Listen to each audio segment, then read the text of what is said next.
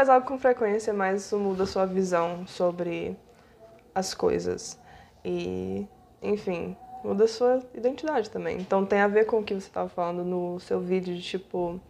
É, você não somente. O, do seu objetivo não ser fazer coisas, mas sim se tornar alguém. Um fazedor da coisa. Um fazedor da coisa.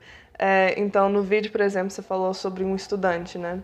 Que você, se você vai fazer uma prova, é, você não. Ai, como é que fala? Fala, fala você, não tô lembrando com as palavras Quando certas. você vai fazer uma prova, as pessoas não se preocupam em ter aprendido o conteúdo, eles se preocupam com a nota que ele fez. Então, se aprendeu não é, não é importante, o importante é a sua, a sua nota. E o problema disso é que a gente é doutrinado, a gente aprende desse jeito mesmo, é doutrinado nisso aí. E quando você sai para o mundo real, o que acontece é que você pensa, beleza, eu vou só ter resultado. Só que no mundo real você tem que aprender para ter resultado. Não tem como você colar no mundo real. Não tem como, ah, eu sou um vendedor, eu vendo ali na, eu vendo pera, não vai. Eu vendo no sacolão. Eu, eu abri um sacolão para mim, eu vou vender um sacolão. Beleza? Não tem como você colar. Como é que você vai colar? É venda, é dinheiro. Só se você for falsificar dinheiro, mas enfim. Mas desde que você não esteja pensando em práticas ilícitas, se você quiser fazer coisa do bem, não tem como. Você vai ter que aprender a fazer parada na raça. Não é, não tem como colar, não tem esqueminha, não tem coisa nenhuma. Tem que aprender a fazer o negócio do direito. Se você e outra, é, você fazer uma vez não significa que você aprendeu a fazer. Você fazer constantemente. E o problema da prova é isso. Você faz uma prova no começo do ano sobre um determinado assunto. No final do ano eles não vão olhar se você aprendeu de verdade. Então, acaba que um ano inteiro de estudo você tem o quê? Uns 10% talvez. E é por isso que muita gente é, ela termina o ano letivo escolar e tal. E no outro ano eles têm que fazer uma revisão no começo de tudo. Algumas escolas fazem isso, não sei se são Queria todas. que a minha fizesse isso, porque as minhas não. Pelo menos na minha eles, eles é, faziam. A minha escola era mais ou menos aquele estilo. Gente, não precisa se preocupar que esse assunto vocês vão ver ano que vem. Aí ano que vem. Gente, sabe aquele assunto que a gente viu ano passado? A minha escola era mais ou menos esse estilo. Nossa. Era um pouco complicado. Mas, tipo, a pessoa esquece. Ou ela forma do ensino médio, aí quando ela vai fazer a prova do Enem, por exemplo. Ah, mas você já fez o ensino médio e essa prova é só de matéria do ensino médio, então logicamente a pessoa deveria saber, né? Mas não! Você vai e faz e você lembra de algumas coisinhas e, e, enfim. Você tenta lembrar como é que lê naquela hora ali. Então. Fala, tem que ler. Sabe, eu não, eu já te... Enfim, não tem nada a ver. Não, mas fazendo um disclaimer aqui. Sabe qual Ai, foi a ai. primeira questão do Enem que eu errei? Hum. Meu nome. Ah, não, Vinícius. Não tem condição, não. Quando mais, pera, foi, foi Enem por simulação até. Eu tinha uns 15 a 16 anos. Você errou seu nome. Mas eu errei meu nome. Eu fui colocando nome, eu. Lascou. Aí eu cheguei no cara. Cara, então assim. Nossa. Instrutor, como é que a gente faz quando a gente erra o nome? Foi a primeira questão do Enem que eu errei. Enfim. Mas- Vida que segue, volta ao assunto, volta ao assunto. Vamos pensar Enfim. nisso não. Como a pessoa não desenvolver o hábito de ser estudante e só estudou para as provas é, imediatas e tal, quando chegou na hora de fazer uma coisa maior, é, como o Enem, ela não foi, não foi bem. Aí a pessoa vai ter que fazer esse cursinho, vai ter que fazer, dar seus pulos. E isso é a realidade de o quê? 85, po- 95% dos- dos estudantes hoje, ou mais. Pois é. É difícil achar um estudante que fala assim, me faz um resumo de tudo que você aprendeu no ano. Não é que você tem que lembrar de tudo, lógico que não. Mas você tem que saber um pouquinho sobre cada coisa. É difícil. Você pegar um cara e falar assim, beleza, eu domino um pouquinho de cada coisa. Na verdade, eu nunca conheci essa pessoa. Eu também não. Mas deve ser alguém muito um alien, ou alguém, alguém que estuda na É tipo aquela Finlândia. teoria de tipo. Do... Alguém que estuda na Finlândia deve saber, mas... É tipo aquela teoria Um do. asiático, com Deixa falar. certeza um asiático sabe. Qual a teoria? Você já ouviu aquela teoria do. É, Schrödinger. ganso preto? Ganso. Explica, conta aí. Não lembro se é ganso ou algum outro pássaro. Pato, pato feio, patinho feio. Não. É um pássaro que só tem pássaro branco. Tá, vamos, A usar, o- linha. vamos usar o exemplo do ganso. Pato. Tem pato preto? Tem. Caraca. Enf- Tem pato ganso. nos Estados Unidos. Ganso. Não tem ganso preto, até onde eu sei. Dá um Google aí. Não, vai, continua. Dane-se, não importa. É, não tem Galera, ganso. você tá ouvindo isso? Faz o seguinte, dá um Google. E qual é o seu arroba? Ganso. Não, seu arroba não é ganso, não.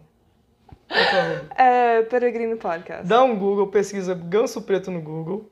Aí se você achar, tira um print e manda pro arroba peregrino Mas enfim, não existe ganso preto. Não existe, Você né? pintar ele, mas Todo mundo, todo mundo, se você vê um ganso, você só vai ver um ganso branco. Tá.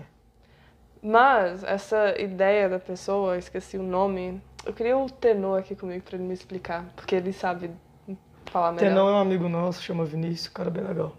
Vida que segue. Ele falou que, ah, é, só tem ganso branco, mas é, sempre tem a possibilidade de existir um ganso preto. Existe.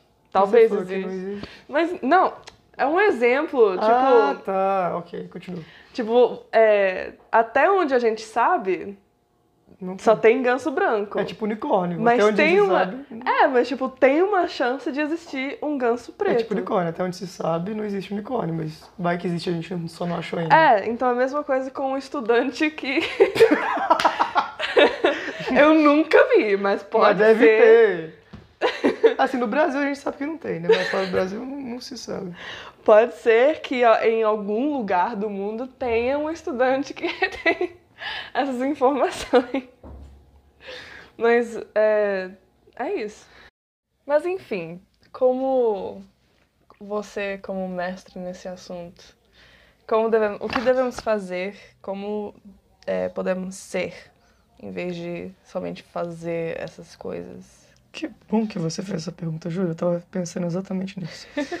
Mas, é, sobre como a gente aplicar isso no dia a dia, Uhum. uma coisa que eu tava. Enfim, no dia que eu fiz o. Na época que eu fiz o curso, eu tinha uma visão. O curso, nossa. Na época que eu fiz o vídeo do Saudade de Casa, Uhum. eu tinha uma visão específica em relação a isso, pensando sobre como que a gente consegue aplicar isso. Só que com o passar do tempo eu consegui desenvolver. Eu consegui desenvolver um pouquinho mais a ideia. E como aplicar isso no nosso dia a dia. No vídeo eu falo muito que você consumir um conteúdo daquilo que você quer se tornar ajuda. Então eu dou até um exemplo sobre uma pessoa que quer ser saudável. Se você consome muito conteúdo de gente fitness, isso vai fazer você se fitnessar mais e você vai, de maneira mais natural, você vai começar a cuidar da sua saúde. E é verdade, funciona isso aí. Só que o que que eu, o que que eu vi, fui vendo? Uma coisa é você fazer coisas que diretamente te influenciem naquilo. É você consumir conteúdo naquela área, é você andar com pessoas daquela área, isso aí eu creio, creio que seja a coisa que mais ajuda. Se você quer ser, se você quer, sei lá, ser um rato de academia, se você só anda com gente que é viciada em academia, é quase inevitável, você vai se viciar numa academia porque todo mundo fala daquilo o tempo inteiro. Então, acaba sendo um padrãozinho. É tipo que se você andar muito com gente que é usuário de Apple, você vai virar um evangelista da Apple também. Então, assim, Não, me recuso. fica andando com um monte de gente que é da Apple, você vai ver, acaba acontecendo. Então a gente tem que tomar cuidado. É até um pouco daquilo que Davi fala sobre não se sentar na roda dos escarnecedores. Por quê? Porque você vai se tornar um deles também. Então as pessoas te influenciam muito. Então você tem que entender que você é influenciado por coisas. Se exponha às coisas das quais você quer ser influenciado. Voltando à questão de, de escola, se você quer se tornar um estudante que é estudante por natureza, que faz aquilo de maneira leve, normal, sem, sem ser um esforço para você, se você começa a consumir muito conteúdo de pessoas que são estudantes, de pessoas que gostam de estudar e anda com os nerds da sala, o que acontece é que você vai, o seu cérebro vai ter uma resposta natural de, bom, se isso aqui é normal, eu vou entrar na normalidade, porque o seu cérebro gosta de economizar energia, vou entrar na normalidade e vou começar a estudar de maneira natural também. Só que uma coisa que eu fui aprendendo também é que não somente a coisa que tem a ver diretamente com aquele assunto te influencia, mas as coisas periféricas daquele assunto também te influenciam. Então, um exemplo que eu acabei que eu acabei dando é em questão de pessoas de alta performance e tudo mais. Voltando para o lado mais de business, negócios, o empreendedor. O empreendedor quer ser um empreendedor de, de sucesso. Eu não consigo ver um empreendedor de sucesso ser um cara que tem um quarto bagunçado. Então, se eu quiser empreender, eu tenho que ter um quarto arrumado? Certa, não tem, mas se você quiser se tornar um, é bom que você tenha. Porque você vai ter a autoimagem que você vai estar olhando para você mesmo e vendo, olha, eu sou. Por que eu sou? Porque todas as coisas que eu, que eu vejo um empreendedor de sucesso fazendo, eu faço. Um cara que ele é um artista, você tem que ser excêntrico. Você tem que ser esquisito. Você tem que ser estranho. Por quê? Porque todo artista é estranho, esquisito e excêntrico. Sério? Tô olhando pra uma, né? Mas. É, todo artista tem as suas peculiaridades. Não é uma pessoa muito normal. Então, se você é um artista e você é todo normalzinho, recomendo. Comece a se envolver com pessoas diferentes e comece a fazer coisas diferentes. Por quê? Porque o seu cérebro vai começar a ver que você está fazendo as coisas de um artista. Então, se você é um artista, você tem que ter o seu, o seu quarto bagunçado. Você não pode ter o seu quarto arrumado. Se o quarto for arrumado, você não é um artista de verdade. Então, assim, provando aqui que a Júlia é uma artista nata. A Júlia nasceu para ser uma artista. Poxa, me expondo. Estamos no, estamos no quarto dela. Queria que tivesse uma câmera agora. Não. É, mas enfim, a Júlia é um exemplo prático. Ela é uma artista, ela tá seguindo ali, ó. Nossa, muito certinho, obrigada. alto mesmo. Me expondo ao vivo para Nem todo tá Brasil. tão bagunçado assim, tô exagerando. Só um pouco mais que normal. É, Muito mas de qualquer forma, você tem que fazer coisas que você vê aquelas pessoas fazendo. Voltando um pouco para a linha cristã, até. É, se você quer se tornar um cristão genuíno, um cristão natural, é bom que você leia a Bíblia. Bom, importante. Essencial. Se você não fizer isso, nem crente é. Você tem que ler a Bíblia orar? Tem. Você tem que ir na igreja? Tem. Você tem que ver culto? Tem. Você tem que andar com a galera da igreja como sendo o seu ciclo de amizade principal? Tem. Mas tem coisas periféricas a isso que às vezes você só não consegue se entregar 100% por causa dessas pequenininhas coisas que você não vê. Então é aquela mentirinha que você conta e você não se toca que aquilo é importante. É o, a hora que você xinga sua mãe e você nem se toca que você não pode fazer aquilo se você sendo um cristão. Porque quando você pensa num cristão maduro, você consegue ver um crist- cristão maduro fazendo isso. Se a resposta for não, você tem que cortar isso na sua vida de vez. Porque é uma coisinha pequenininha que te influencia, que te impede de você ter, enfim, se entregar totalmente àquilo e se tornar uma pessoa que faz aquilo de maneira natural. Saca? Entendi, Entendeste? entendi. Dúvida, questionários. Não, eu tô refletindo aqui, tipo, como Pessoa que reflexiva. é, algumas coisas pequenas que um cristão faz que é, pro mundo é, Normal? não é, é, é diferente. Tipo, pequenas coisas mesmo. É, por exemplo, ela não colar na prova. Tipo, pra algumas pessoas. Uma prova, tipo, nem é uma prova grande, não é concurso, não é nada. Não é o Enem da vida. Não é o Enem. É só. Pode ser que a prova nem vale ponto. Nossa. É tipo só um, um teste, assim. É, se a, a pessoa. É uma OAB da vida. É, Uma OAB, só isso. não. Enfim, uma, uma prova simples, sem importância da escola. É, o normal. É normal você ver, tipo, os outros alunos colando e tal. Ou pedindo cola. E uma pessoa que diz não a isso é uma coisa pequena, é só, ah, me passa as respostas e tal. Não. É, é um pequeno, uma pequena ação que, é, queira ou não, aponta para a sua identidade, que é de uma pessoa cristã, ou no mínimo uma pessoa honesta, É, tem isso, né? Não sabe? precisa- Não precisa ser crente pra ser honesto, Isso é mas se você é crente, você tem que ser honesto. Sim. Ou não cortar na fila. Ou. Não sofri tanto fila na minha adolescência, velho. Do pessoal ficar com raiva de mim, que toda vez que eu entrar no ônibus, na minha escola tinha ônibus, tinha fila pra entrar no ônibus. Não tinha um dia que eu não furava fila, mas, enfim, é vida que segue, coisas que eu não precisava falar agora. Mas, é, são as pequenas coisas, assim, que, tipo, são desnecessárias, entre aspas, não são coisas grandes, mas é, que acabam sendo pequenas é, É o coisas. periférico, né? É o periférico, são coisas, pequenas coisas que apontam pra quem você é. E o problema, é, exatamente. O problema disso é que quando você comete essas coisas, o seu cérebro entende que você, bom, eu sou comprometido com Cristo, mas não é um comprometimento de vida. Se fosse um comprometimento de vida, não existe nada que, não, que eu não estivesse disposto a abrir mão disso Uhum. para seguir ele. Então, a gente pode ver isso muito questão de pessoas que são mártires ou pessoas que estão dentro de seitas. Uhum. E a galera é tipo assim, pessoa que tá dentro de seita tá disposta a se suicidar por causa daquilo. Porque ele entendeu que aquilo é um compromisso de vida dele. Hum, não, não chamando isso de uma seita, mas o pessoal que. Os homens bombas que são do Islã. São pessoas tão comprometidas naquilo que não tem nada que eles não estão dispostos a fazer por aquilo que ele acredita. Por que, que eles alcançaram esse nível? Eu, qualquer pessoa consegue alcançar esse nível. Desde que ele, ele vai estar tá setando, ele vai estar tá alinhando a imagem dele, a autoimagem que ele tem dele mesmo com aquilo ali que ele acredita. É, tem até uma frase que é bem legal sobre isso, que você vai conhecer muito bem, que é de C.S. Lewis, que ele fala que se o evangelho for, for mentiroso, então é de nenhuma importância e a gente não tem que dar atenção para ele. Se o evangelho é verdadeiro, ele é de extrema importância e a gente tem que dar toda a atenção para ele.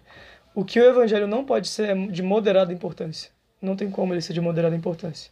Então, levando em consideração que você acredita no evangelho, acredita que Jesus Cristo morreu na cruz por ti e tudo mais, ela é de extrema importância. E qual que é o problema disso? O único jeito de você ser cristão de verdade é você se entregando de corpo e alma nisso aí. É você se preocupando até com as coisas periféricas. Uhum. Foi questão de você ser empreendedor, de você ser estudante, de você ser artista. Mas mesmo que você não dê olhar para as coisas periféricas que tem disso aí, você consegue ser um artista. Mesmo se você tivesse um quarto arrumado, você poderia ser um artista, não tem tanto problema. Mas. Gente, é... eu fiquei ocupada. eu tô. eu tô com vontade de me justificar aqui. Não ela sou não a única pessoa do quarto, também tem meu irmão. É, mas olha pra sua cama. Enfim. Mas, enfim, é... voltando ao assunto aqui, tentando voltar. É... Mesmo que você não tenha aquela parte do periférico, você consegue fazer. Só agora, quando você tá falando que você é cristão, velho, é tudo. É... Não somente as coisas periféricas, não somente coisa central. Só que o legal também é que dentro do cristianismo é que ele é um relacionamento. Qual que é a parte legal disso? Quanto mais você se aprofunda nesse relacionamento, mais ele vai atingir a sua área periférica. Então, quanto mais você desenvolve o relacionamento com Cristo, mais você foca no núcleo mesmo, na coisa importante, por ser um relacionamento, todas as suas áreas da sua vida vão sendo afetadas por isso, inclusive as áreas periféricas também.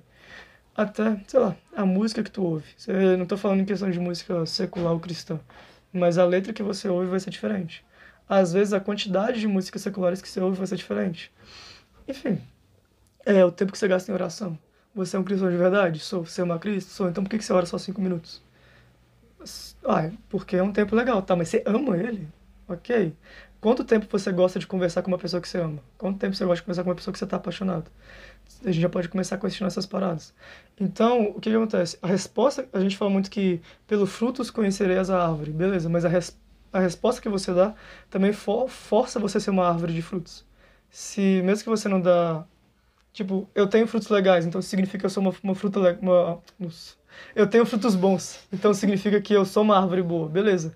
Mas se você não é uma árvore boa e você se esforça para dar frutos bons, acaba que você se, se força a se tornar uma, uma árvore boa também. Você se torna uma árvore boa por conta do fruto que você está se esforçando para desenvolver. Saca? Eu lembro que, é, assim, eu nasci em berço evangélico. Sempre, sempre fui rodeada de cristãos, Irmão. de crentes, dos irmãos da igreja. Esse os povo legal. é, sempre fui para a igreja. Mas assim, quando eu tive o meu encontro real com Cristo, tudo mudou. Sabe?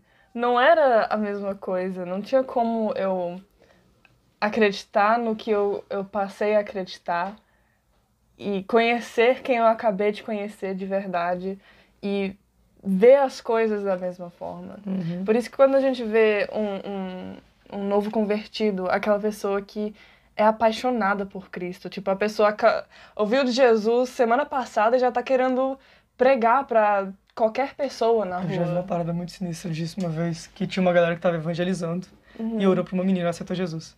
Aí no meio do evangelismo, essa menina acabou de aceitar Jesus começou a evangelizar outras pessoas. Eu fiquei tipo, menina, você tem cinco minutos de convertida. ela já tava evangelizando. Mas o que ela tá fazendo é certo. É, é sinistro, isso. na verdade, mas é certo também. Demais, nossa. E, e, a gente vê isso, esse exemplo não só agora, na nossa realidade agora, mas também na Bíblia mesmo. É, quando Jesus encontra com alguém, tipo a mulher samaritana, é, ele encontra com a mulher samaritana e dá aquelas palavras para ela e tal. E ela nem sabia quem Jesus era direito e já começou a pregar para todo mundo.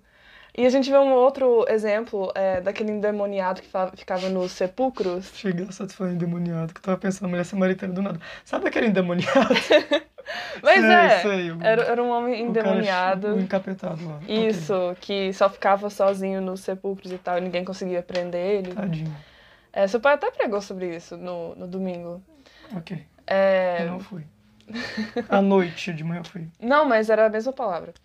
É, Ok. Enfim. Eu prestei atenção, será? Mas enfim, é, quando, depois que aquele homem foi liberto, que ele teve esse encontro com Jesus, ele já queria servir a Jesus e ir lá e tal, realmente entregar tudo pra Sim. ele. E Jesus foi e falou: Não, é, você vai pregar, vai, volta pra sua casa e fala do que, que eu fiz, fiz com você. Qual é o nome do lugar, o local onde ele mo- morava? Os- A cidade, era É. G, começa com G. G. Pensava que era Gadareno. Acho que é esse mesmo. Gadareno? Aham, é um gara, ga, Gadareno. gadareno. Gadareno. É, não na Bíblia, mas em questão de, de história, tá vendo o Brunão falar sobre isso. Não o Graça, o Morada.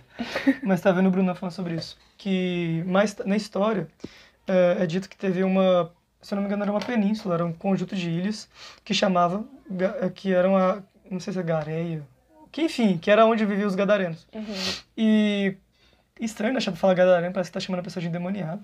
Mas enfim, onde moravam as pessoas que eram de, os gadarenos. E qual que é a parte legal disso? Mais pra frente, foi descoberto na história que aquele local, é, tipo assim, todo mundo foi evangelizado. E eh, começaram a seguir Jesus, a acreditar em Jesus. E foi descoberto que foi um jovem que evangelizou todo aquele local.